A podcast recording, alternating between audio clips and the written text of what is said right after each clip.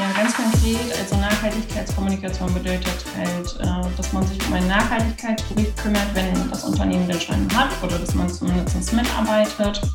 Äh, das ist natürlich viel Zahlen, Daten, Fakten sammeln, Prozesse aufbereiten, eine Schnittstelle im Unternehmen. Zum Glück haben wir bei WEPA ein relativ großes Team, das heißt, ich muss es nicht äh, alleine machen. Ich habe zum Beispiel jemanden wirklich auch für das ganze Thema Daten an der Hand. Herzlich willkommen zum Podcast Grünes Mikro, einer Produktion von Live Verde und Green Brands. Dich interessieren die Themen nachhaltige Wirtschaft, Gesellschaft und Kultur? Dann bist du hier genau richtig. Wir interviewen für dich die CEOs nachhaltiger Unternehmen sowie prominente Experten und Wissenschaftlerinnen. Und damit du keine Folge Grünes Mikro mehr verpasst, abonniere uns doch bei deiner Streaming-Plattform und oder lass uns einen Kommentar da. Wir würden uns freuen. Dieses Mal zu Gast im grünen Mikro ist Sarah Domen, Sustainability Manager bei WEPA.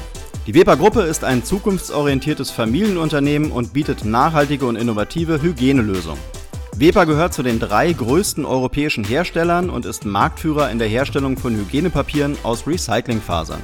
Ich wollte von Sarah Dom aber natürlich auch ein paar Insights und Key Facts zur Arbeit als Sustainability Managerin, zu den nachhaltigen Produktlösungen bei Weber und zu innovativen Lösungen wie dem Papierrückholsystem von Weber Professionals bekommen.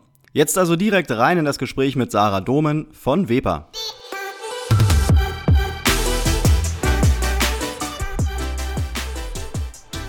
Ja, herzlich willkommen zum grünen Mikro, Sarah Domen. Hi, danke, ich freue mich.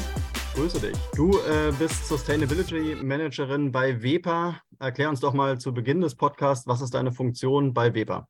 Ich äh, bin jetzt seit circa drei Jahren bei WEPA. Ähm, meine Funktion jetzt seit mittlerweile zwei Jahren ist Sustainability Manager Communication und Engagement. Im Kern als Aussage kümmere ich mich im Nachhaltigkeitsteam um die Themen Kommunikation und Engagement intern und extern für das Thema Nachhaltigkeit. Mhm, okay. Genau. Ich denke, das ist so ein Beruf, den, den äh, wird, der wird viele interessieren, weil es halt auch so ein klassischer Beruf ist, ähm, der, ja, der momentan äh, ziemlich stark in Mode ist, auch schon irgendwie seit längerem äh, immer mhm. bei den Studenten und Studentinnen irgendwie stark nachgefragt wird und glaube ich immer mehr Nachfrage als Angebot da war. Von daher gehen wir da ruhig später mhm. nochmal so ein bisschen genauer drauf ein. Aber um dich äh, vielleicht auch erstmal als Mensch ein bisschen besser kennenzulernen, sag uns doch mal, hast du vielleicht auch irgendwie eine Leidenschaft oder ein paar Hobbys, denen du so nachgehst, so neben dem Beruf? Ähm, ja, tatsächlich. Ähm, also generell muss bei mir immer alles draußen stattfinden. Das mhm. klingt jetzt natürlich so ein bisschen wie aus dem Handbuch für Nachhaltigkeitsmenschen. Die stellt man sich immer so vor mit, mit Birkenstock und äh, äh, Jack Wolfskin-Jacke an. Aber ja, äh, gerne draußen. Ich habe ein Stand-Up-Paddleboard, ich wandere gerne, ich gehe gerne Fahrrad fahren. Ähm, ansonsten habe ich so Backen und Kochen vegan für mich äh, sehr entdeckt, äh, nachdem ich mich mehr mit Nachhaltigkeit äh, befasst habe. Ähm, und generell so dieses ganze Thema neue Dinge lernen, vor allen Dingen auch im Bereich Nachhaltigkeit, ist so ein, äh, so ein Thema von mir. Also ich lese super gerne, ich höre gerne Podcasts und meistens tatsächlich zum Thema Nachhaltigkeit. Okay. Ähm, und was ich gerade auch so ein bisschen für mich entdeckt habe, ähm, stellt sich aber doch heraus, dass es schwieriger als ich dachte, ist äh, das ganze Thema, ob man vielleicht mal ein Buch schreiben könnte über das Thema Nachhaltigkeit und wie man das äh, den Menschen ein bisschen näher bringt und auch ein bisschen an die Hand gibt, okay, was kann denn jeder Einzelne tun, um was zu verändern, dass man sich nicht so erschlagen fühlt von der Negativität, die auch oft äh, kursiert, sondern dass man ja, mit einem positiven Gefühl rausgeht und merkt, okay, ich kann halt auch was tun. Es sind äh, nicht immer nur die großen Dinge, die zählen, sondern auch viele kleine Dinge können nachher zu was Gutem werden. Mhm. Genau. Das heißt, dein nächstes Ziel ist, ein Buch zu schreiben. Ja, ich habe schon angefangen, dann habe ich gemerkt, okay, wow, ist doch sehr viel aufwendiger, als ich dachte. Es liegt gerade ein bisschen brach, aber ja, immer wenn ich äh, freie Minuten habe, dann äh, klemme ich mich mal nochmal dahinter, genau. Okay, okay, ambitioniert. Ja, mhm. ja gut, äh, wir wollen natürlich heute auch das Unternehmen Weber so ein bisschen äh, besser kennenlernen. Ich kann mir vorstellen, ähm, dass viele da draußen jetzt mit Weber vielleicht als, als Marke noch nicht so viel anfangen können. Äh, von daher beschreib du uns doch mal das Unternehmen. Was ist die Kernleistung? Was ist euer USP? Ähm, und was macht ihr überhaupt? Ja, gern. Äh, ja, das höre ich tatsächlich oft, einfach weil wir halt viele äh, Marken für den Handel vertreiben. Das heißt, man sieht das Wort WEPA gar nicht so oft, was aber auch gar nicht so, gar nicht so wild ist. Äh, Im Endeffekt, wir sind ein Familienunternehmen, wir kommen aus dem Sauerland, äh, wir haben mittlerweile 13 Standorte in Europa. Ähm, was machen wir? Wir stellen Hygienepapiere her, also einfach Produkte des täglichen Bedarfs, die wir alle brauchen. Ähm, wir haben zwei Geschäftsfelder. Das ist einmal Vipo Consumer. Da geht es darum, dass wir halt unsere Kunden Lebensmitteleinzelhändler mit Hygieneprodukten beliefern, allerdings oftmals mit deren Marken. Deshalb sieht man dann unseren Namen nicht. Und auf der anderen Seite Wepa Professional, wo wir halt den öffentlichen Raum äh, beliefern. Äh, da könnte man jetzt an Schulen oder Büros und so weiter, Stadtverwaltungen denken, äh, die natürlich auch in ihren äh, Waschräumen Produkte brauchen. Und da haben wir dann die äh, Lösung für. Ähm, wenn du nach so einem USP fragst, würde ich sagen, dass es halt generell der Fokus auf Recyclingfasern ist, einfach mit dem Hintergrund, das Thema Nachhaltigkeit als Antreiber zu haben und zu überlegen, okay, wir haben halt nur eine Erde, wie können wir Ressourcen so nutzen, dass wir den Overshoot Day nicht noch weiter nach vorne treiben, sondern dass wir halt wirklich schauen, dass wir dieses Produkt, was ja jeder braucht, aber so nachhaltig äh, zu den Menschen kriegen, wie halt eben möglich. Mhm. Genau. Gib uns noch mal so ein paar Hard Facts. Wie viele Mitarbeiter arbeiten bei euch? Seit wann gibt es euch? Vielleicht willst du auch was zum Umsatz sagen, dass man sich mal so ein Bild machen kann. Äh, seit 1958 gibt es äh, uns, äh, wie gesagt, Familienunternehmen. Äh, wir sind jetzt in der dritten Generation. Ähm, 4000 Mitarbeitende mit, mittlerweile.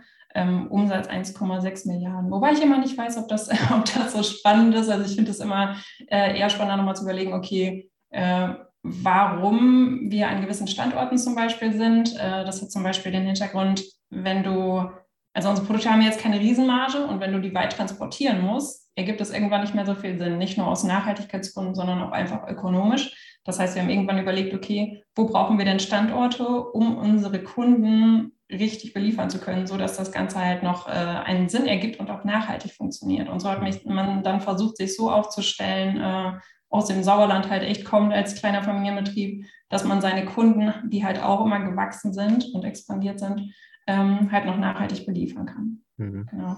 War denn eure Kernleistung oder das Kernprodukt, äh, war das schon immer nachhaltig aufgeladen oder hat die Transformation in Richtung Nachhaltigkeit jetzt erst in den letzten Jahren stattgefunden?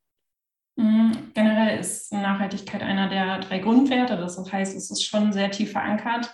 Ich hatte diese Frage auch letztens mal äh, provokativ gestellt, unserem CEO, als wir ein Austauschformat mit unserem Team hatten, ob das quasi ein intrinsischer Antrieb schon immer war, den er durch seine Familie mitgegeben bekommen hat.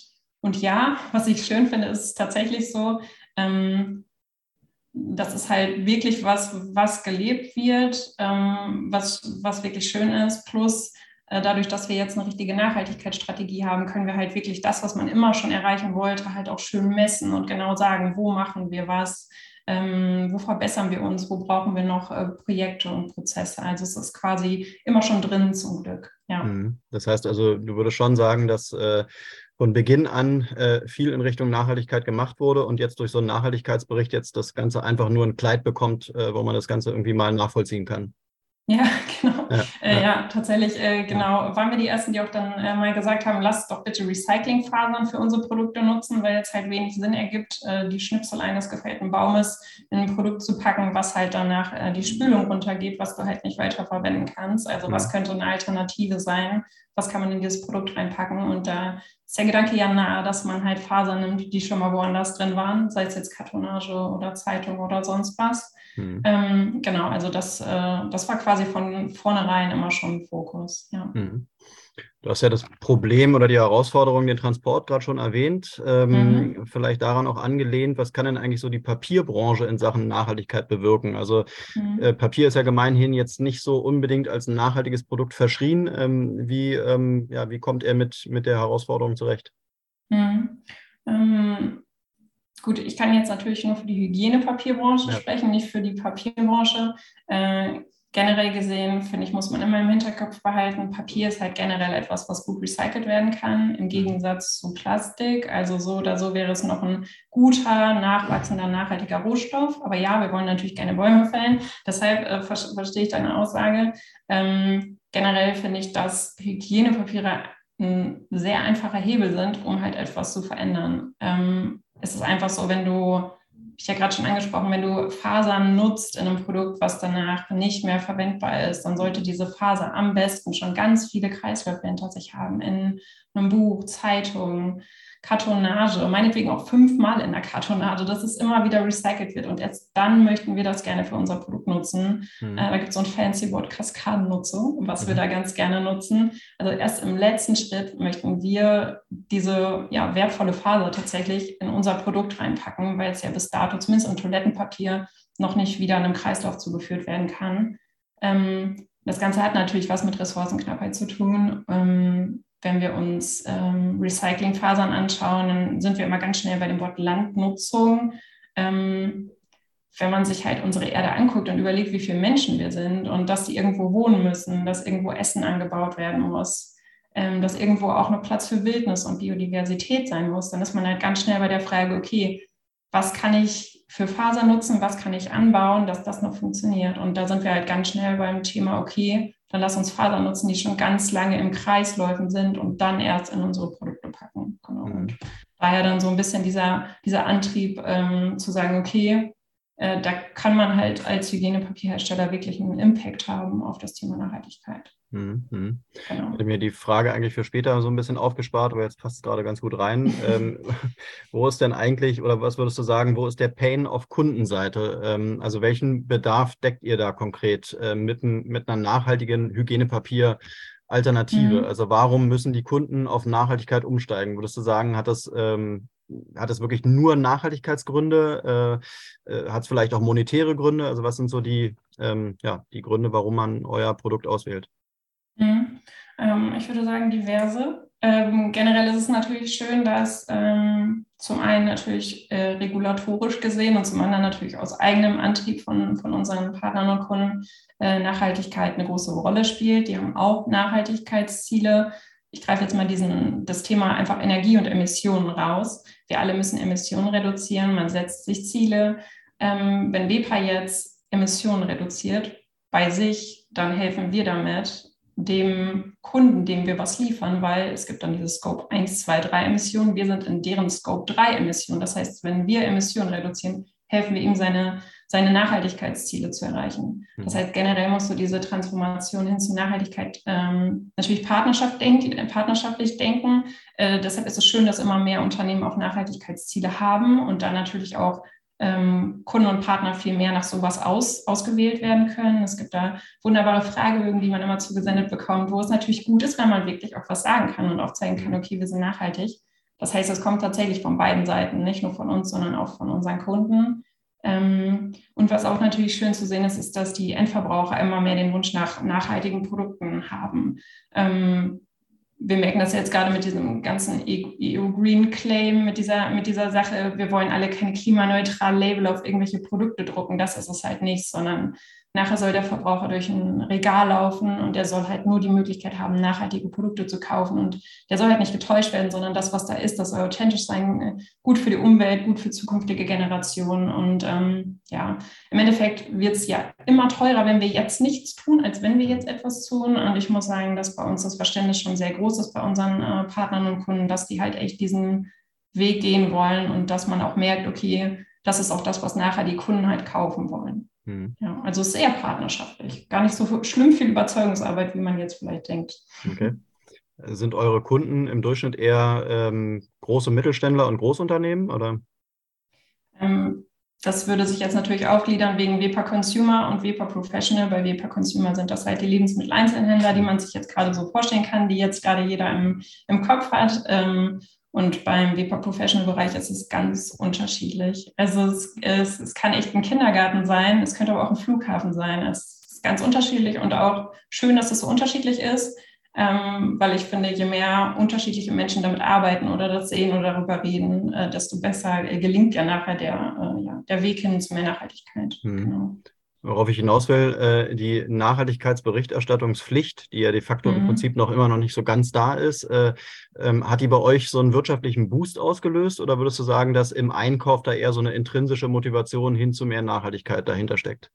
Also ich muss sagen, jetzt konkret bei uns ist es so, wir, wir müssen ja auch noch lange nicht berichten, aber ja. wir machen das. Also wir veröffentlichen jetzt gerade dieses Jahr den dritten Bericht, einfach weil das halt eine intrinsische Motivation ist, dass wir das tun wollen. Mhm. Da sind klare Ziele drin, ähm, was wir auch für Fasern zum Beispiel einkaufen oder was für eine Energie wir einkaufen, damit wir diese, unsere Ziele erreichen. Ähm, ich habe das Gefühl, dass das bei unseren Kunden auch schon so ist. Teilweise sogar, selbst wenn da noch keine Nachhaltigkeitsberichte vorhanden sind, was ich auch nicht schlimm finde. Ich meine, das kommt jetzt noch auf uns zu mit der ganzen CSRD-Richtlinie äh, und der Berichtspflicht. Nichtsdestotrotz haben viele sich halt zumindest schon mal die Ziele gegeben und jetzt kann man halt schon partnerschaftlich darauf hinarbeiten, dass man das halt erreicht. Ja. Mhm. Ich würde aber sagen, dass das ähm, ja, ist teils intrinsisch, teils ist natürlich auch einfach regulatorisch, was ich aber auch okay finde, weil wenn die Politik keine ordentlichen Rahmenbedingungen vorgibt, ist es natürlich schwierig, sich immer komplett richtig zu verhalten, wenn manchmal sogar der falsche Weg günstiger ist. Da kann nicht jedes Unternehmen sagen, alles klar, das machen wir jetzt. Manche können sich das auch einfach nicht leisten. Insofern muss das natürlich gut zusammen harmonieren. Mhm, mh. Ja. Dann äh, ja, lass uns noch mal so ein bisschen auf deine Tätigkeit als Sustainability Managerin eingehen. Ähm, mhm. Was sind ähm, konkret eure Nachhaltigkeitsziele von Weber und Weber Professional? Ähm, und was zum Beispiel ist auch die Faserstrategie, um es mal konkret zu machen, ähm, mhm. von beiden Unternehmen? Ähm, erklär uns mal so ein bisschen konkret, was steckt hinter deiner Tätigkeit? Ja, gerne. Ähm, ja, ganz konkret, also Nachhaltigkeitskommunikation bedeutet halt, äh, dass man sich um einen Nachhaltigkeitsbericht kümmert, wenn das Unternehmen den Schein hat oder dass man zumindest mitarbeitet. Äh, das ist natürlich viel Zahlen, Daten, Fakten sammeln, Prozesse aufbereiten, eine Schnittstelle im Unternehmen. Zum Glück haben wir bei WEPA ein relativ großes Team. Das heißt, ich muss es nicht äh, alleine machen. Ich habe zum Beispiel jemanden wirklich auch für das ganze Thema Daten an der Hand. Ähm, genau. Ansonsten natürlich das ganze Thema zukünftiges Reporting. 2026 müssen wir dann berichten, auch gewisse Zahlen äh, nach CSRD dass man sich das jetzt schon mal anschaut, weil gerade als Mittelständler hat man dann halt nicht diese 200.000 Euro für eine externe Beratungsfirma. Das heißt, man muss das irgendwie äh, intern äh, leisten. Ich sehe da aber ehrlich gesagt eine große Chance drin, weil wenn jedes Unternehmen ähm, nach CSRD berichtet, du einfach schön einheitlich direkt sehen kannst, okay, wo sind die gerade, was sind die Ziele, äh, was wollen die noch erreichen. Ähm, genau, also das ist natürlich ein Riesenpart. Äh, da gehört zum Beispiel auch eine Wesentlichkeitsanalyse zu, die man dann jetzt nach CSRD schon mal versuchen kann zu machen. Die ist ja zum ersten Mal jetzt eine doppelte Wesentlichkeitsanalyse als sowas. Ähm, ansonsten haben wir natürlich eine Webseite, einen Blog, Social Media, ähm, interne Kommunikationskanäle und immer, wenn es um das Thema Nachhaltigkeit geht, äh, bin ich da quasi mit dabei oder erstelle das auch. Ähm, dann noch so schöne Sachen wie Partnerschaftskommunikation. Wir sind ja mit dem WWF äh, Deutschland verpartnert oder zum Beispiel mit Goldeimer, das soziale Toilettenpapier aus Hamburg. Das heißt, äh, mit solchen Partnern eng zusammenzuarbeiten und überlegen, wie man zusammen Dinge kommunizieren kann, um ein bisschen Wandel hinzukriegen. Mhm. Ähm, genau, und abschließend noch das Thema äh, Engagement, nennen wir das bei uns. Äh, da geht es einfach darum, okay, wie kann ich es jetzt schaffen, dass alle Mitarbeitenden verstanden haben, was Nachhaltigkeit bei WPA ausmacht und dass sie auch das Gefühl haben, ich kann damit ähm, ja, mitwirken. Äh, wir haben halt einfach 85 Prozent der Menschen äh, oder Mitarbeitenden in der Produktion. Wie erreiche ich die jetzt? Ähm, wir haben zum Beispiel so einen Idea-Pool, da kannst du Ideen eintragen, wenn du das Gefühl hast, ah, okay, die Maschine könnte effizienter laufen, wenn wir dies oder das machen dass sie wissen, okay, ich kann das da eintragen, kümmert sich jemand, dann gibt es nachher vielleicht auch einen Preis, wenn die Idee besonders gut war. Also, dass man einfach alle mitnimmt. Ähm, weil selbst wenn das Thema gerade noch nicht bei allen angekommen wäre, glaube ich, dass ganz viele gute Ideen in, in Köpfen stecken. Und wenn wir da überall rankommen und das alle gemeinschaftlich irgendwie hinkriegen, wäre es natürlich gut.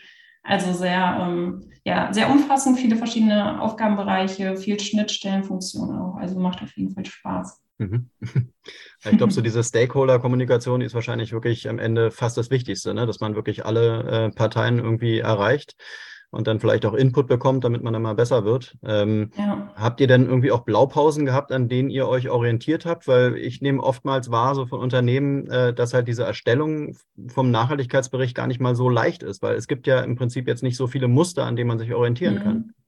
Ja, ähm, tatsächlich. Ähm, also als ich ins Nachhaltigkeitsteam gewechselt bin, saßen wir gerade dran, dass wir den ersten starten wollten. Das stand gerade die Nachhaltigkeitsstrategie. Und dann sind wir einfach losgelaufen und haben pro Handlungsfeld, also unsere Nachhaltigkeitsstrategie heißt 4 plus 1, das heißt, wir haben fünf Handlungsfelder.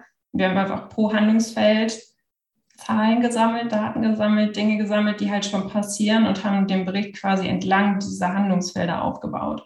Ich glaube, solange man noch nicht berichten muss, gibt es da nicht so wirklich eine, ja, eine Möglichkeit. Also klar kannst du bei Mitbewerbern schauen, natürlich macht man das auch, aber im Endeffekt willst du ja so deine Geschichte erzählen. Ich finde es ähm, auch immer wichtig, dass man noch eine Geschichte erzählt und nicht nur Zahlen, Daten, Fakten berichtet. Das liest ja dann nachher keiner, so ein, so ein 80 Seiten Zahlenbericht.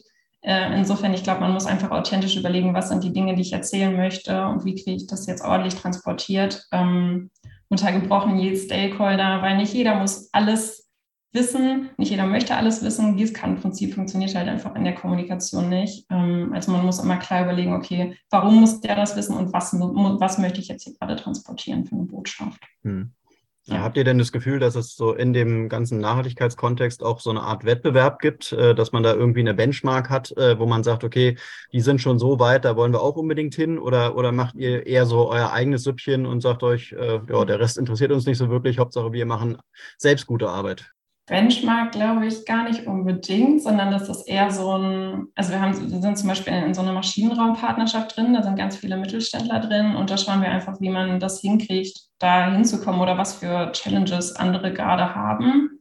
Ähm, es gibt auch viele Ziele, ich finde, da gibt es nicht viel zu diskutieren. Äh, Arbeitssicherheit zum Beispiel gehört auch zum Nachhaltigkeitsthema, also ein soziales Nachhaltigkeitsthema, dass man da null Arbeitsunfälle anstrebt, ist irgendwie klar, da gibt es nicht viel abzuschauen oder zu überlegen. Bei den Emissionen ist es auch irgendwie klar, dann setzt du dir ein 1,5 Grad Ziel, dann musst du da auch hin. Äh, und ich finde, dann bringt es wenig zu schauen, okay, wir reduzieren 50 Prozent, ihr nur 30, was ist denn da los? Also ähm, ich würde sagen, nicht wirklich. Ich habe eher das Gefühl, dass äh, alle da gerade vor einer ja, großen Challenge stehen und dass man eher überlegt, okay, lass mal offen miteinander reden, wie wir das schaffen, da hinzukommen, weil irgendwie sind wir hier energieintensiv. Wie schaffen wir das zu elektrifizieren? Was habt ihr für Ideen oder was für Verpackungen nutzt ihr? Äh, wie weit seid ihr mit rezyklierten Anteilen in euren Verpackungen, dass man da eher partnerschaftlich zusammenarbeitet? Also gerade für den Mittelstand, wenn ich jetzt für uns springen kann, funktioniert das gut, muss ich sagen. Mhm, mh. ähm Vielleicht können wir es noch ein bisschen äh, plastischer und praktischer machen, äh, weil ich glaube, das ja. ist immer so bei dem Thema so die Schwierigkeit, dass man irgendwie auch mal merkt, was verändert sich eigentlich seit dem Punkt, wo man eben diese Nachhaltigkeitsberichterstattung macht. Also mhm. kannst du da irgendwie ähm, Beispiele aus der Praxis bringen, äh, was sich vielleicht bei den äh, einzelnen ähm, ja, Gruppen äh, wirklich dann am Ende des Tages geändert hat in Richtung mhm. Nachhaltigkeit? Was meinst du mit Gruppen? Meinst du intern jetzt oder extern? Also wirklich mal so komplett alle Stakeholder, dass man vielleicht auch von Kundenseite, dass die gesagt hat, Mensch, seitdem ihr diese Berichterstattung macht, äh, mhm. ist mir einiges klar geworden, ja, wo, wo man mhm. vielleicht auch vorher gar nicht darauf hingewiesen wurde.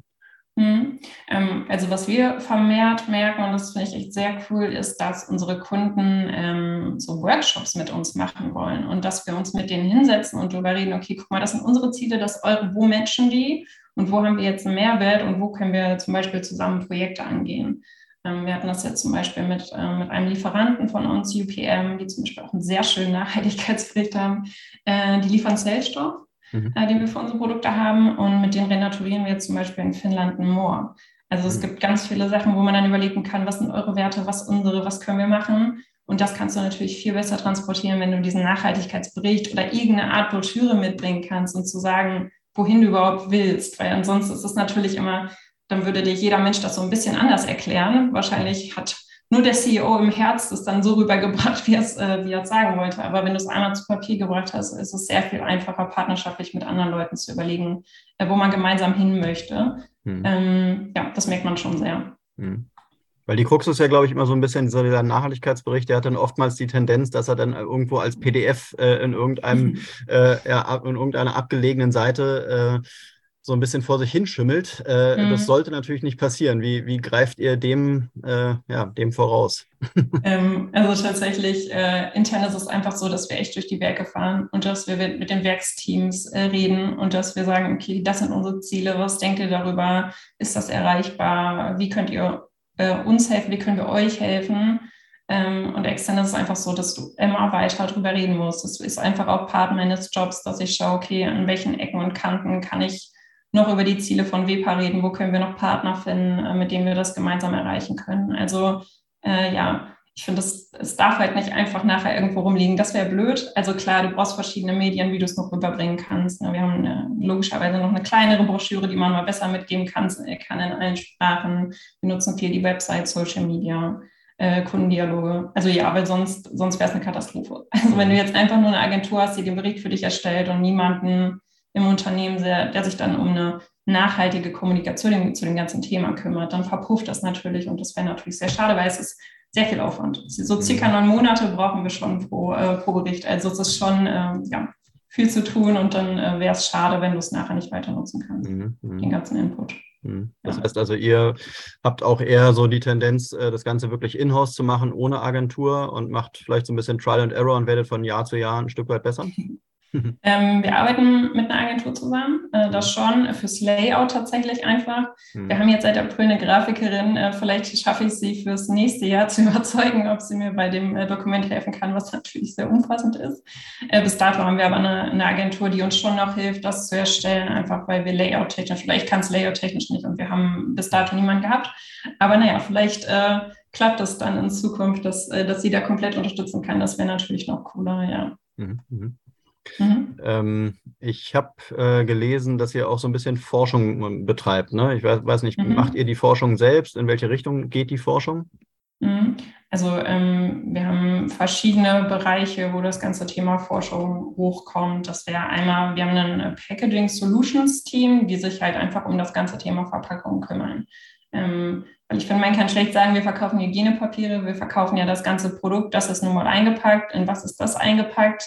Äh, wir haben zwar Möglichkeiten in äh, Papier, aber das meiste ist noch in Plastik. Das hat diverse Gründe. Der, der größte ist einfach, dass du einfach beim Transport nicht sicherstellen kannst, dass das ähm, Produkt nicht ja, beschädigt wird wenn es in Papier verpackt ist. Das ist natürlich super schade. Da muss man mal schauen, was für Möglichkeiten gibt es. Gibt es robusteres Papier? Wie kriegt man das hin? Mhm. Ähm, aktuell ist es halt noch die äh, Plastikverpackung, wobei wir da halt schauen, okay, wie viel äh, Rezyklat, also ähm, schon mal verwendetes Plastik, kannst du in die Verpackung wieder reinpacken? Kann man den Griff weglassen, den ehrlicherweise fast niemand benötigt? Ähm, was für Farben sind in der, auf die Verpackung draufgedruckt? Also, dass es nachher so gut wie möglich recycelt oder recycelbar ist. Genau. Mhm. Das, das wäre zum Beispiel ein, ein Riesenthema bei uns, was finde ich auch sehr wichtig ist, wo man eine Verantwortung als Unternehmen hat. Mhm. Ähm, ansonsten das ganze Thema Fasern wir forschen natürlich immer daran, okay, welche Faser ist wirklich am besten. Ähm, du kannst dir bei Fasern den ökologischen Fußabdruck ansehen von der Faser,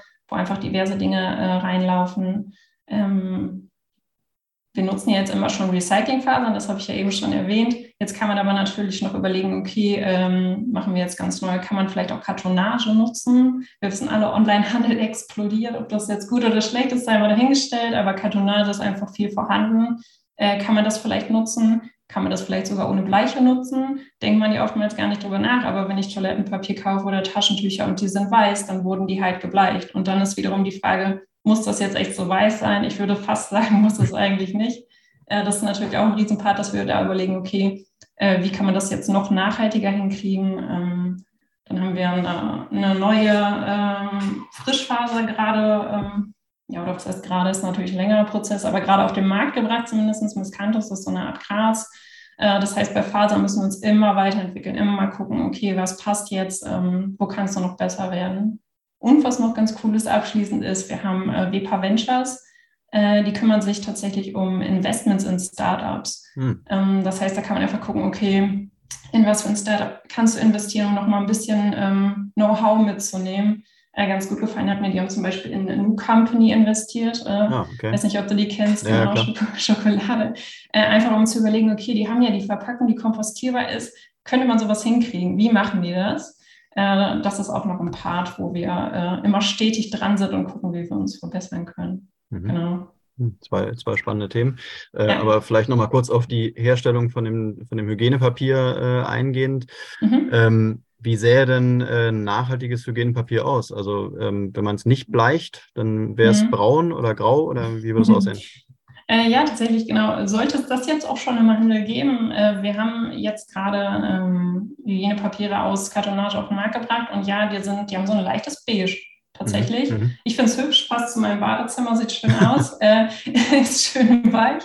Ähm, aber ja, im Endeffekt äh, generell, wenn man sich nachhaltig, äh, nachhaltige Hygienepapiere anschaut, da gibt es tatsächlich mehr Parameter, über die man jetzt nachdenken kann. Das ist sowas wie, welches Label ist da drauf? Sehe ich da zum Beispiel dieses äh, Label Blauer Engel? Ja. Ähm, ist das gebleicht, ja oder nein? Wie viele Lagen hat das Produkt? Äh, braucht man wirklich drei- oder vierlagig? I doubt it. Äh, wie sieht die Verpackung aus? Hat die einen Henkel? Sind da acht Milliarden Farben drauf? Also es gibt ganz viele verschiedene Sachen, die du be beachten kannst. Ähm, da ist auch ganz cool, da hat äh, WEPA sich ein Ziel gesetzt. Wir haben einen, ähm, wir nennen das Sustainable Portfolio Compass. Das ist so eine Art Rating-Tool, das haben wir entwickelt. Und da haben wir alle unsere Produkte durchlaufen lassen. Und da wird echt geschaut, okay, ähm, wie viele ähm, oder welche Fasern nutzt du, wie viele Lagen ist das gebleicht, ist das parfümiert, auch das gibt es noch, jetzt nicht unbedingt in Deutschland, aber ja, gerade Frankreich parfümiert und rosa ist noch ein Ding. Ähm, wie kommt das zum Kunden und so weiter? Und dann wird das geratet und wir haben vier Kategorien und die oberen beiden sind quasi so die High-Performer im Bereich Nachhaltigkeit und wir haben einfach das Ziel, dass wir bis 2025 60 Prozent unseres Umsatzes nur noch mit diesen beiden Kategorien machen wollen. Das heißt, jetzt redet man natürlich mit dem Sales und sagt, alles klar, das sind die Produkte, die nicht so gut abschneiden im Bereich Nachhaltigkeit. Die musst du mit dem Kunden weiterentwickeln, weil das wollen wir einfach nicht mehr verkaufen in Zukunft. Das Gute ist, dass das natürlich gut ankommt, weil die Kunden, wie gesagt, auch Nachhaltigkeitsziele haben. Wir reden immer noch über Hygienepapiere, das darf man nie vergessen. Wir reden über kein emotionales Produkt, sondern etwas, Marketing braucht ihr das nicht verkaufen, sondern du brauchst das einfach. In, insofern ähm, muss man schauen, wie man den Dialog führt. Aber es sind manchmal so low-hanging fruits und man kann schnell Dinge verbessern, wenn man in den Dialog mit Kunden geht und sagt, hey, guck mal, so und so könntest du es noch ein bisschen besser machen äh, und dann hättest du direkt einen Mehrwert geschaffen. Hm. Ja. Aber da kann man doch unglaublich innovieren, oder? Also indem man in dem Bereich nachhaltiger ist als der Rest und wahrscheinlich momentan sogar die Masse, würde man doch eigentlich marketingtechnisch total äh, aus, dem, äh, aus der Masse rausspringen, äh, oder? Ja, ich glaube, das ist für unsere Marketingabteilung auch äh, ja, ein schöner Job einfach, ja. äh, so darüber reden zu können, was, was wir tun und warum das cool ist. Und gerade jetzt mit diesem Portfolio-Kompass nach draußen zu gehen, das ist einfach, ja, mhm. ist, äh, glaube ich, ähm, sinnstiftend, äh, mhm. so Marketing zu machen, ja. Mhm. mhm. Ist es mhm. denn für, für Kunden, sagen wir mal jetzt vielleicht wirklich auch B2C und, und mhm. B2B-Kunden, äh, ist es momentan leicht oder eher schwer, ein nachhaltiges Hygienepapier zu finden? Was würdest du sagen? Ähm, hm, ja, kommt jetzt so ein bisschen darauf an. Wenn ich jetzt mal gerade zum Beispiel an eine Schule denke oder einen Flughafen, dann ja. ist das, glaube ich, einfach ein Thema, das ist einfach nicht so hoch aufgehangen, wie man vielleicht jetzt im ersten Moment äh, denken würde. Das ist einfach etwas, was quasi erledigt werden muss. Hm. Ähm, nichtsdestotrotz kannst du darüber natürlich einen Impact generieren, teilweise auch einen echt großen, wenn man überlegt, was da so äh, alles in den Waschräumen passiert. Ähm, ja, wir haben ein großes Sales-Team, die halt engagiert rangehen, äh, solche Leute mehr zu catchen mit dem Thema. Ähm, wir haben coole Produkte in dem Bereich. Wir haben äh, eine Marke, die ist zum Beispiel Cradle to Cradle zertifiziert, was ja schon mal wirklich sehr, sehr cool ist. Äh, das sind die Spender aus recyceltem Material. Die, äh, das Produkt selber ist aus, äh, aus dem Miscanthusgras, was ich eben erwähnt habe. Wir haben aber sonst auch die Produkte aus Kartonagen, die werden dann wieder umgebleicht. Also man hat schon die Möglichkeit, was zu äh, verändern. Wir haben online so, sogar so einen Rechner, wo du kalkulieren kannst, okay, wie viel Emissionen, wie viel Wasser sparst du, wenn du das jetzt verwendest. Das hängst du dann einfach mal in deinen Waschraum. Da laufen so viele Leute durch. Äh, damit kannst du halt Awareness für so ein Thema generieren, ohne dass es jetzt so viel Aufwand ist, würde ich jetzt mhm. mal sagen. Also ja, es ist schon möglich, was, äh, was zu tun. Man muss halt einmal auf den Schirm bekommen, dass das auch was ist, worüber man nachdenken muss.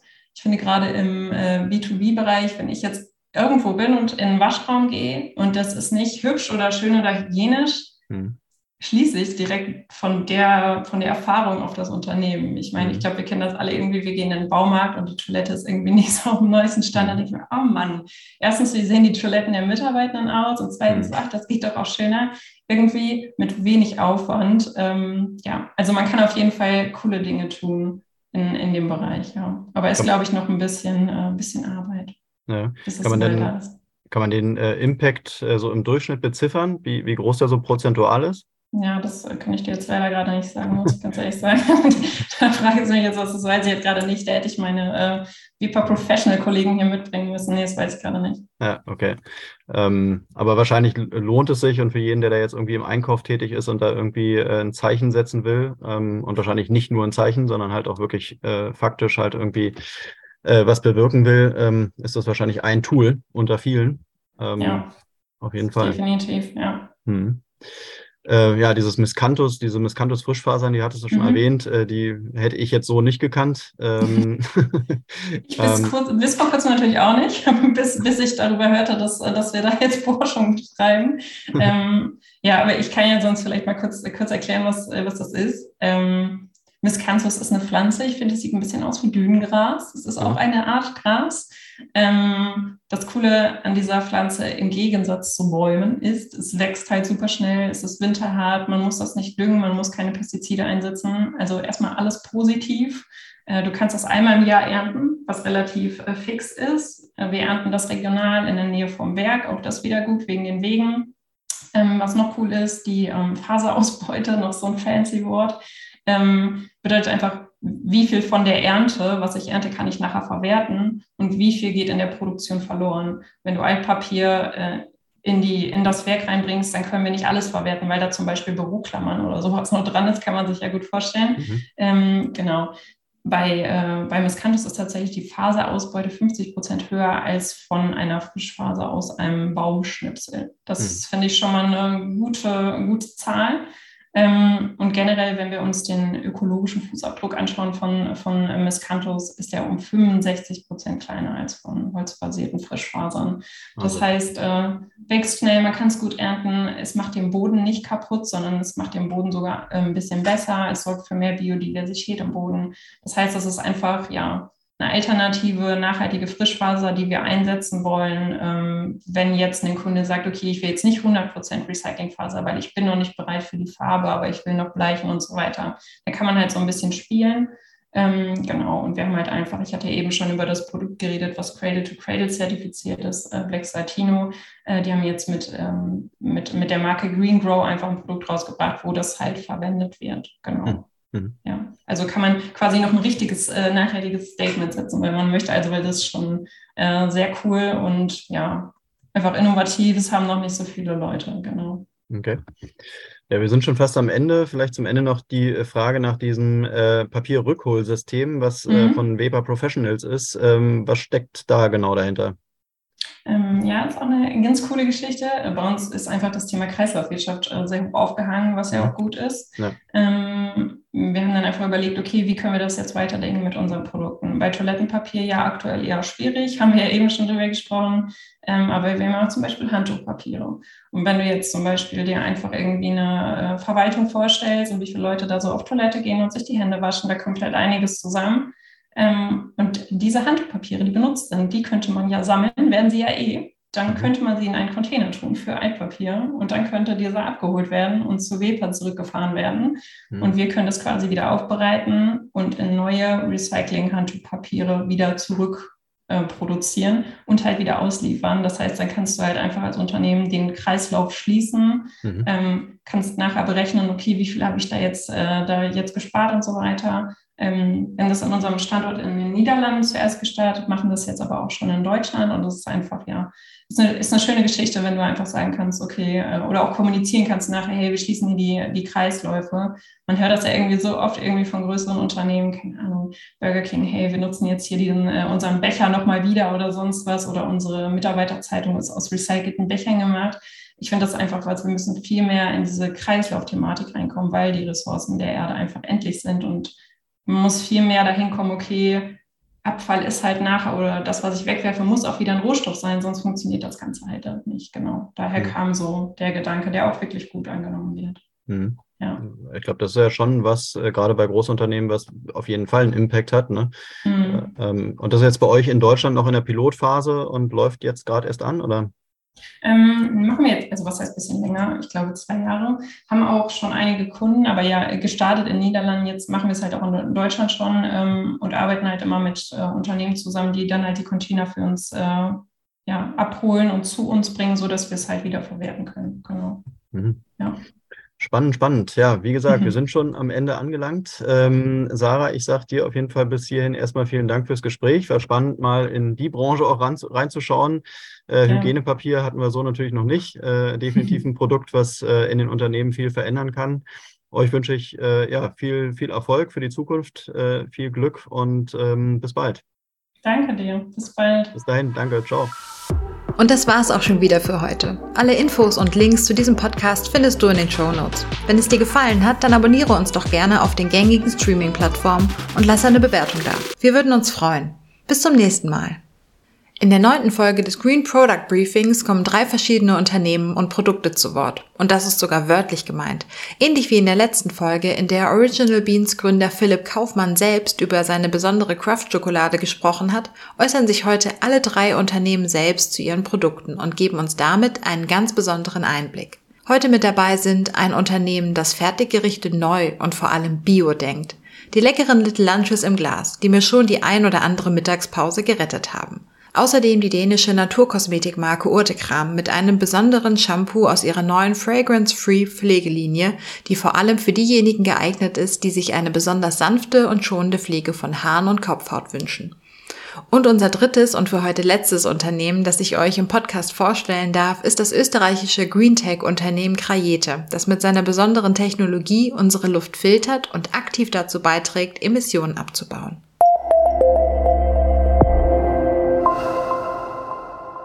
Diese Folge wird unterstützt von der Allos Hofmanufaktur mit Sona und Krajete.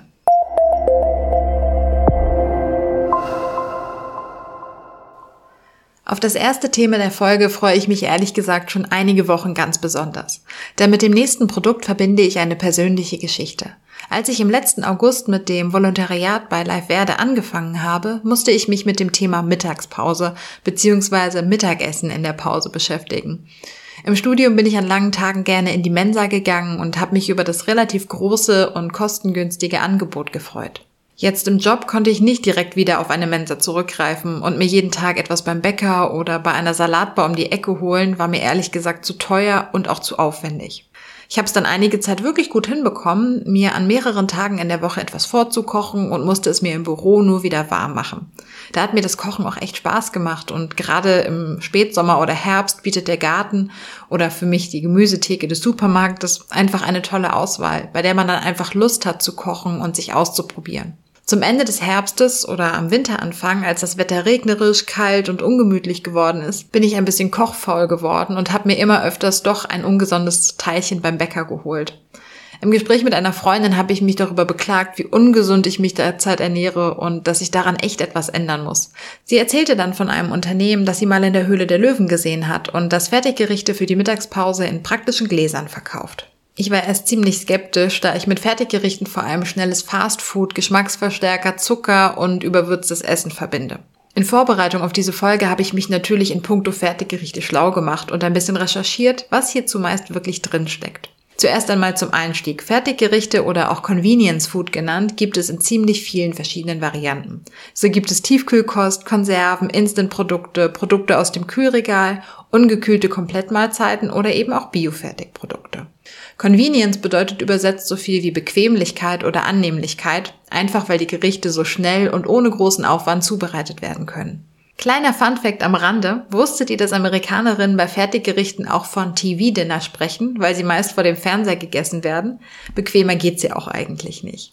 Aber wie viele Deutsche essen eigentlich regelmäßig Fertiggerichte?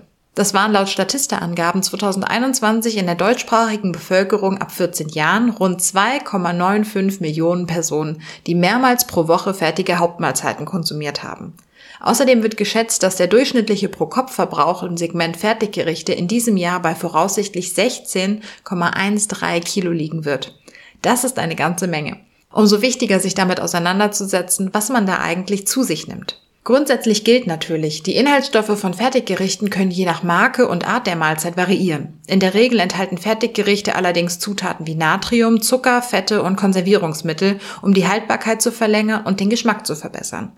Damit die Mahlzeit lange besonders frisch aussieht und intensiv schmeckt, obwohl an frischen Zutaten oft gespart wird. Ein klassischer Geschmacksverstärker ist dabei zum Beispiel Glutamat, den viele Menschen allerdings gar nicht vertragen. Bei herkömmlichen Fertiggerichten habe ich außerdem immer das Gefühl, gar nicht zu wissen, was ich da eigentlich esse. So kryptisch sind die Mengenangaben und Kürze bei den Inhaltsstoffen der einzelnen Gerichte. Auch wenn es zumeist schmeckt, habe ich selten ein gutes Gefühl, wenn ich Fertiggerichte esse.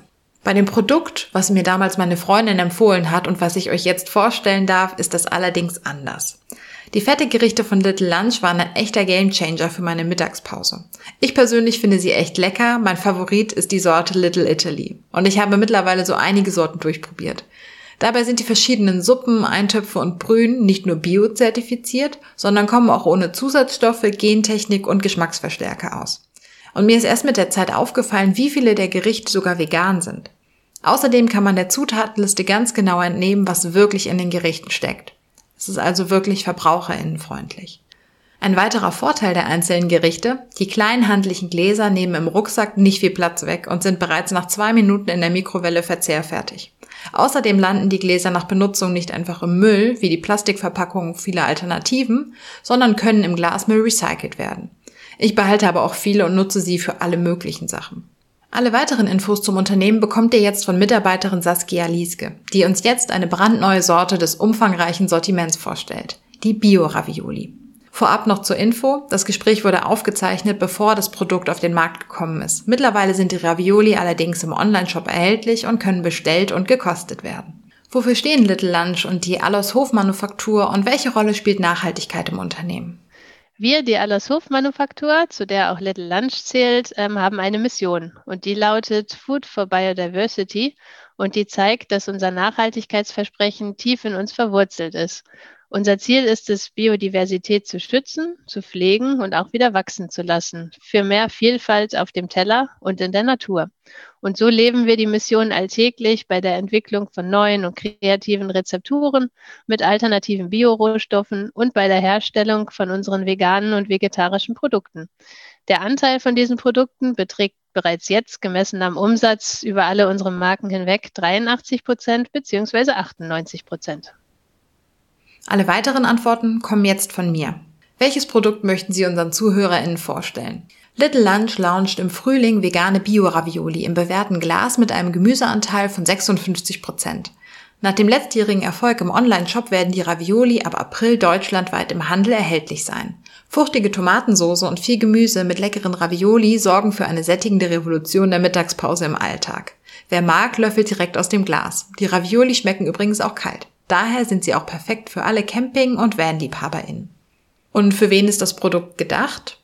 Mit dem Bio-Ravioli spricht Little Lunch diejenigen an, die sich gesund und lecker ernähren möchten. Mit einem praktischen Portionsgericht für die Mittagspause.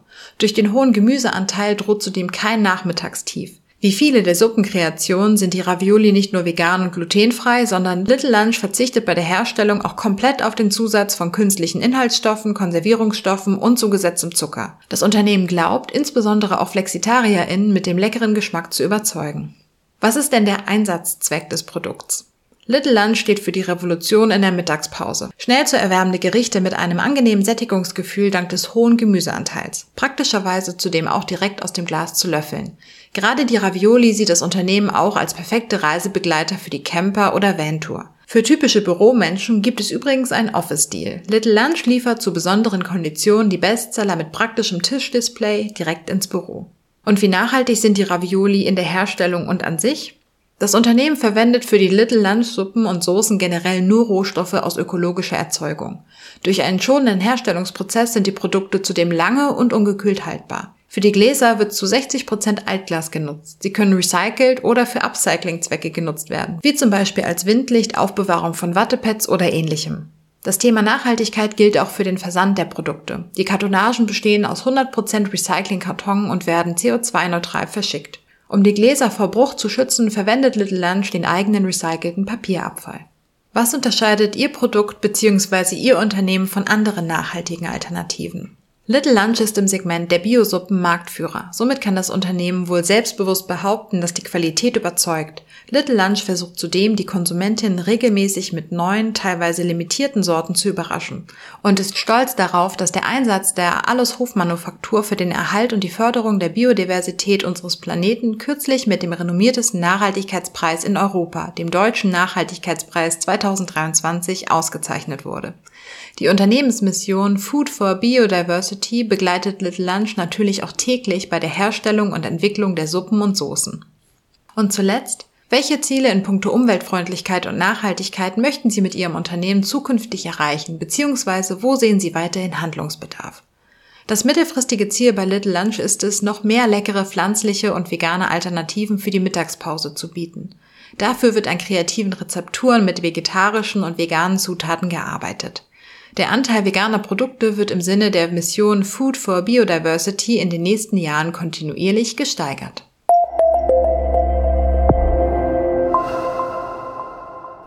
Wenn man im Handy durch die Nachrichten-App scrollt oder abends den Fernseher anmacht, wird man von schlechten Nachrichten überschwemmt. Begriffe wie Krieg, Krise, Inflation, Klimawandel und Co. können einem sehr schnell das Gefühl geben, dass wirklich alles falsch läuft auf dieser Welt.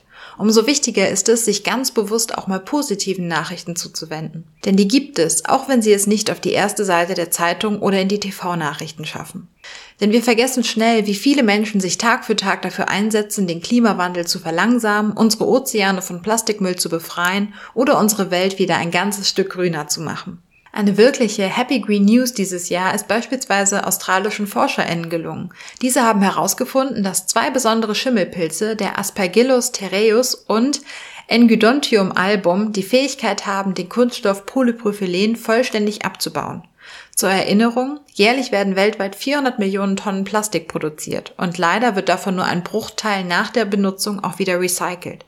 Der größte Teil landet auf den Müllhalden und den Ozeanen der Welt.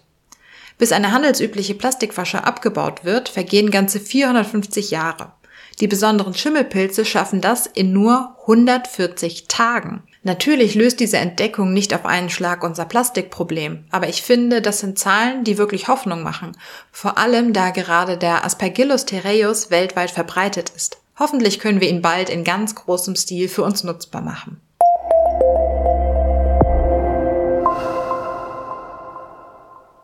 Mit den Haaren und der Frisur ist das ja so eine Sache. Irgendwie muss sich jeder und jede damit auseinandersetzen. Egal ob lang oder kurz, volles lockiges oder plattes Haar, blond, blau, grün, rot.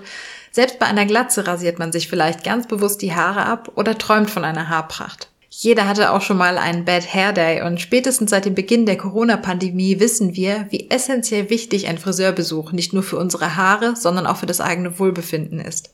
Haare gehören nicht einfach zu uns, sie sind auch eine Möglichkeit, die eigene Persönlichkeit und Stimmung auszudrücken. Immerhin gibt es nicht umsonst das Klischee von einer neuen Frisur direkt nach einer Trennung. Und Coco Chanel hat mal gesagt, A woman who cuts her hair is about to change her life. Haare sind also quasi ein Lebensgefühl. Da stellt sich schnell die Frage, wie pflege ich meine Haare denn eigentlich richtig? Ich persönlich habe beispielsweise so gut wie kein Volumen im Haar. Eine Kollegin hat mich sogar mal gefragt, ob ich mir meine Haare jeden Morgen glätte. Ihr könnt euch also vorstellen, wenn in der TV-Werbung Produkte Volumen, Glanz und Fülle versprechen, und das natürlich trotz Wind und Wetter, werde ich sofort hellhörig, auch wenn ich mir darüber im Klaren bin, dass Werbung selten hält, was sie verspricht. Allerdings finde ich die Branche für Haarpflegeprodukte persönlich einfach wahnsinnig unübersichtlich. Irgendwie scheint hier jede und jeder den Geheimtipp für tolle, volle Haare zu haben. Frauenzeitschriften sind voll von fünf Tipps, wie du Bad Hair Days den Kampf ansagst oder wir räumen ein für alle Mal mit diesen sieben Haarmythen auf. Und genauso geht es in der TV-Werbung oder bei Instagram weiter. Das eine Shampoo setzt auf Vitamin D, das nächste auf Biotin oder auf Hyaluron. Dann auch die Frage, brauche ich eine Kur, eine Spülung, ein Anti-Frizz-Spray oder ein ähnliches Produkt?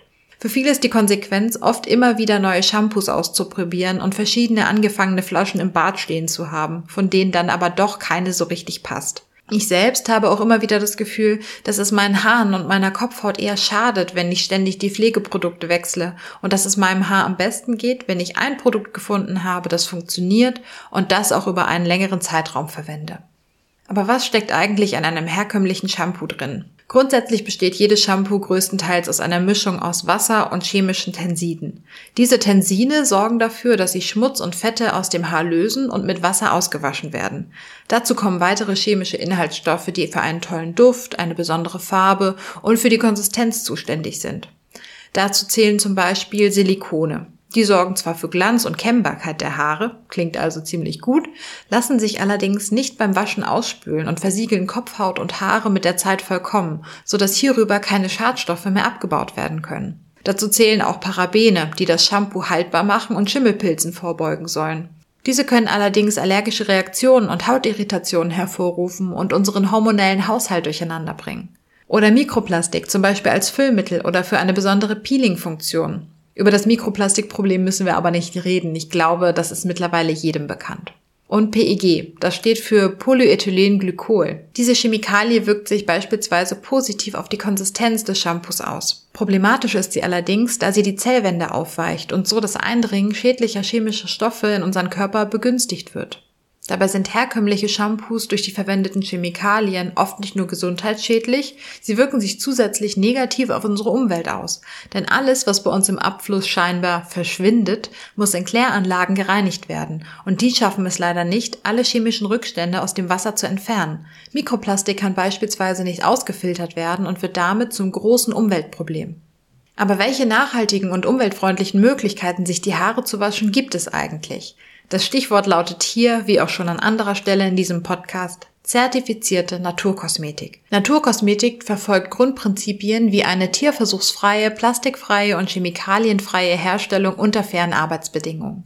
Die Pflegeprodukte werden aus pflanzlichen, nachwachsenden und biologisch abbaubaren Bestandteilen gewonnen, um einen respektvollen Umgang mit den Ressourcen der Erde zu fördern. Da der Begriff selbst nicht geschützt ist, erkennst du an verschiedenen Siegeln, ob es sich wirklich um Naturkosmetik handelt. Eine weitere Möglichkeit, dir nachhaltig die Haare zu waschen, ist der Kauf von festen Shampoo-Bars. Hier verzichten die Hersteller auf Plastikverpackungen und das ist eine ganz einfache Möglichkeit, zumindest einen Schritt in Richtung Müllvermeidung zu gehen. Oder auch die No-Poo-Variante, also der gänzliche Verzicht auf Shampoo, bei der man das Haar nur mit Wasser oder Hausmitteln wie Apfelessig ausspült und besonders viel kämmt, um das natürliche Gleichgewicht der Kopfhaut wiederherzustellen. Das genau zu erklären würde an dieser Stelle zu weit führen. Ihr könnt euch ja gerne selbst schlau machen.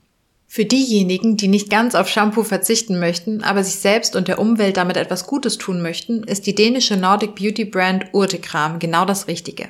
Neben Naturkosmetikprodukten hat Urtekram außerdem Zahnpflegeprodukte im Sortiment. Das Unternehmen kann auf eine lange Tradition zurückblicken, denn 1972 wurde das kleine Urtekremme, eine Art Reformhaus in Kopenhagen, eröffnet. 1989 entstand schließlich der heutige Produktionsstandort am Marianger Fjord im dänischen Nordjütland. Für die Produktion in Dänemark werden zu 100 Prozent erneuerbare Energien genutzt, genauer Solarstrom aus Eigenproduktion und zusätzlich wird Ökostrom aus Windkraft bezogen. Produkte, die nicht mehr verkäuflich sind, weil sie zum Beispiel ein fehlerhaftes Etikett haben, spendet Urtekram außerdem an Hilfsorganisationen.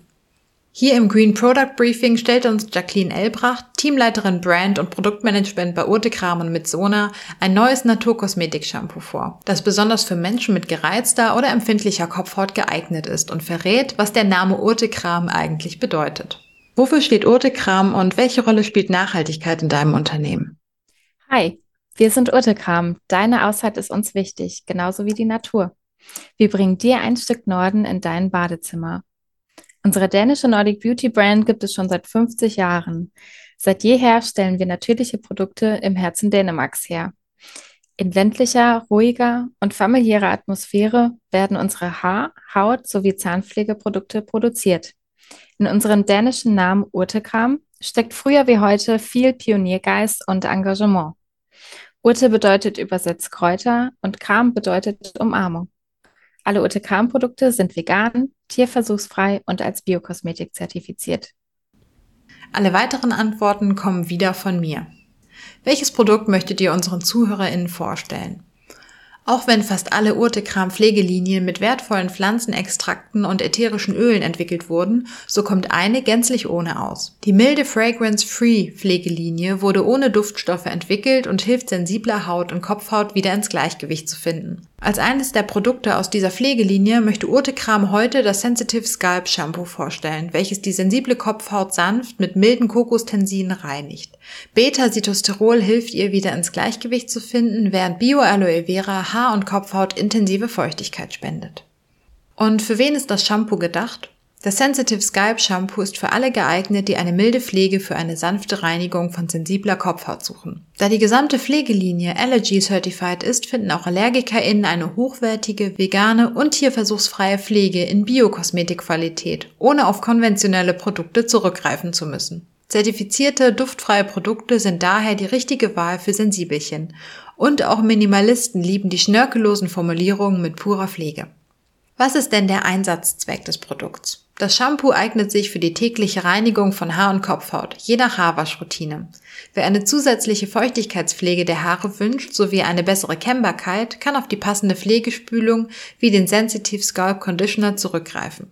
Nach dem Shampoonieren einfach eine walnussgroße Menge in das nasse, gereinigte Haar bis in die Spitzen geben. Nach einer kurzen Einwirkzeit gründlich ausspülen. Wie nachhaltig ist das Shampoo in der Herstellung und an sich? Seit über 50 Jahren ist Urtekram davon überzeugt, dass der nachhaltige Weg der richtige ist. Deshalb sind alle Urtekram-Produkte 99 bis 100 Prozent natürlichen Ursprungs, vegan, selbstverständlich nicht an Tieren getestet und von EcoCert Cosmos Organic nicht nur als Natur, sondern sogar als Biokosmetik zertifiziert. Diese werden am Produktionsstandort in Dänemark mit Strom aus hundertprozentig erneuerbaren Energien hergestellt. Diese Formulierungen der Produkte sind zu 100% biologisch abbaubar. Das bedeutet, dass alle Inhaltsstoffe umweltverträglich sind und du diese sogar im Freien verwenden könntest, wie zum Beispiel beim Campen, ohne der Natur zu schaden.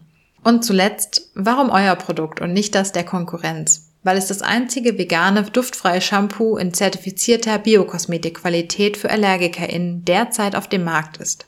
Schon seit mehr als 50 Jahren steht Urtekram für natürliche Produkte im Einklang mit der Natur. Die Leidenschaft und der Pioniergeist sind bei Urtekram seit jeher unverändert. Hier kommt nur in die Tube, was gut für Mensch, Tier und unsere Natur ist. Neugierig geworden? Mit dem Code LiveWerde erhalten alle ZuhörerInnen des grünen Mikros 20% Kennenlernrabatt im Urtekram Online-Shop auf urtekram.de auf ihren ersten Einkauf.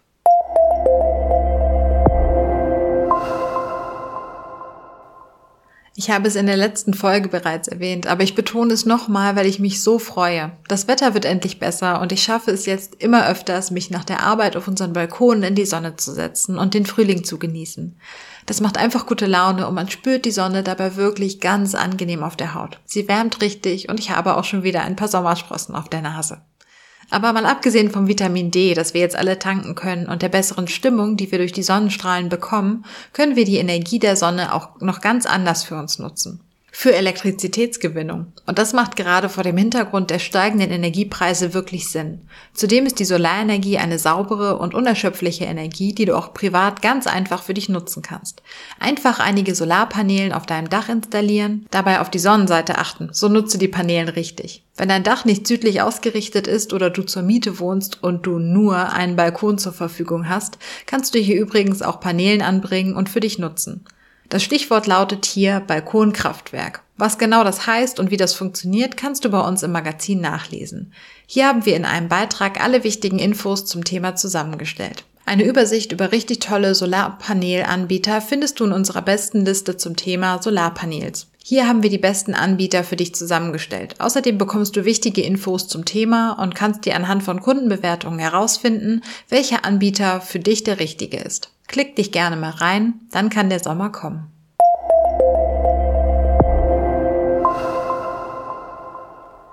Das dritte Unternehmen, das ich in der heutigen Folge vorstellen darf, kann man, wie die ForscherInnen aus Australien zur Kategorie Menschen, die etwas tun, um die Klimaproblematik und die Umweltverschmutzung auf unserer Welt zu lösen, zuordnen.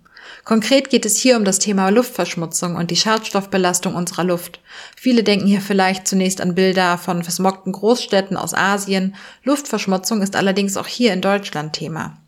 Luftverschmutzung bedeutet konkret die Verunreinigung der Luft durch verschiedene unerwünschte Stoffe wie Gase, Partikel und Chemikalien.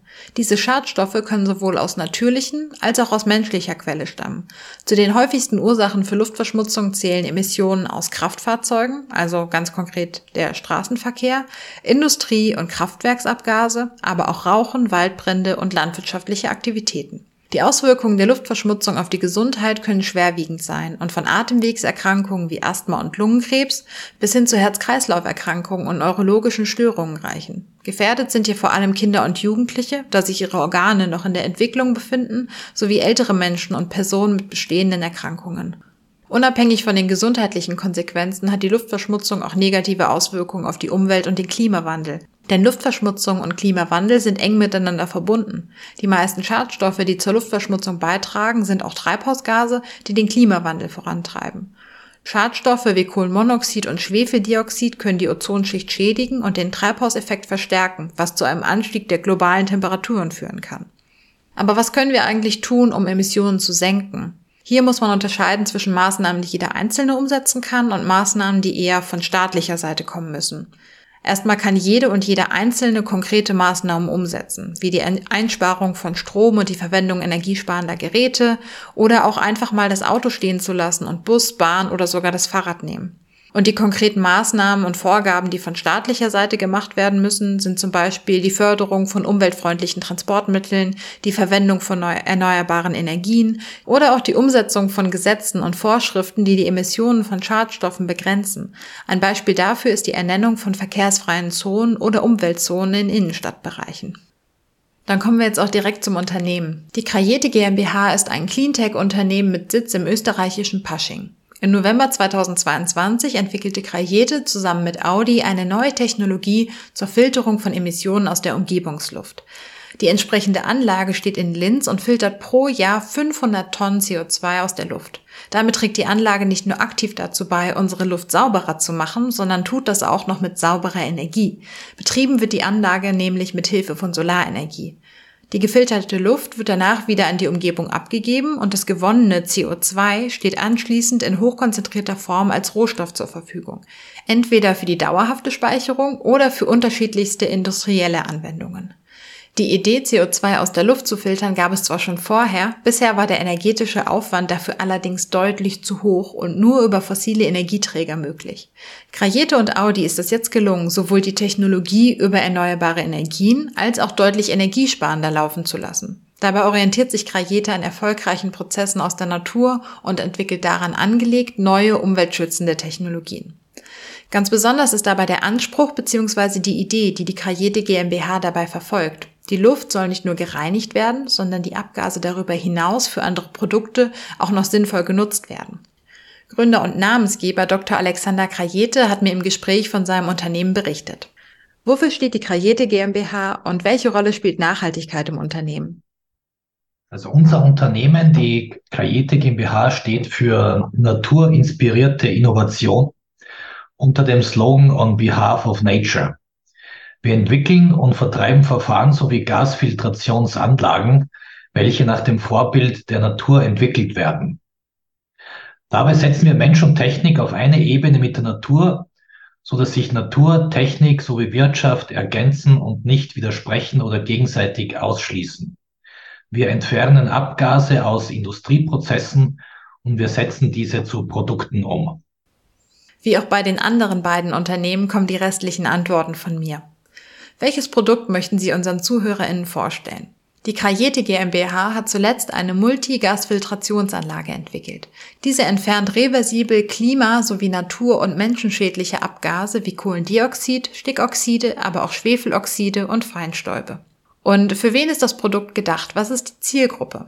Das Produkt ist für alle stationären Emissionen gedacht, wo mindestens 400 Kubikmeter Abgas pro Stunde anfallen. Das sind typischerweise Schornsteine von Industrieanlagen, der Hausbrand kann damit aber auch abgedeckt werden. Eine milde Anwendungsform ist das DAC, kurz für Direct Air Capturing, wo man CO2 aus der Luft bezieht. Und wofür ist das Produkt gedacht? Der Einsatzzweck ist die reversible Entfernung von Emissionsgasen wie Kohlendioxid und Stickoxide, womit behördliche Normen und Grenzwerte eingehalten werden können. Und wie nachhaltig ist die Gasfiltrationsanlage in der Herstellung und an sich? Die Gasfiltrationsanlage besteht aus Polymeren erneuerbaren Ursprungs und aus natürlichen, in der Natur vorkommenden Zeolithen. Damit haben die Hauptkomponenten einen niedrigen Carbon Footprint und einen hohen Nachhaltigkeitswert. Und eine allerletzte Frage. Warum Ihr Produkt und nicht das der Konkurrenz? Krajete hat für die Anlage den gesamtintegrativen Ansatz gewählt, wo die Hauptemissionskomponenten gleichzeitig entfernt und wiederverwendet werden können. Das ist in dieser Form einzigartig.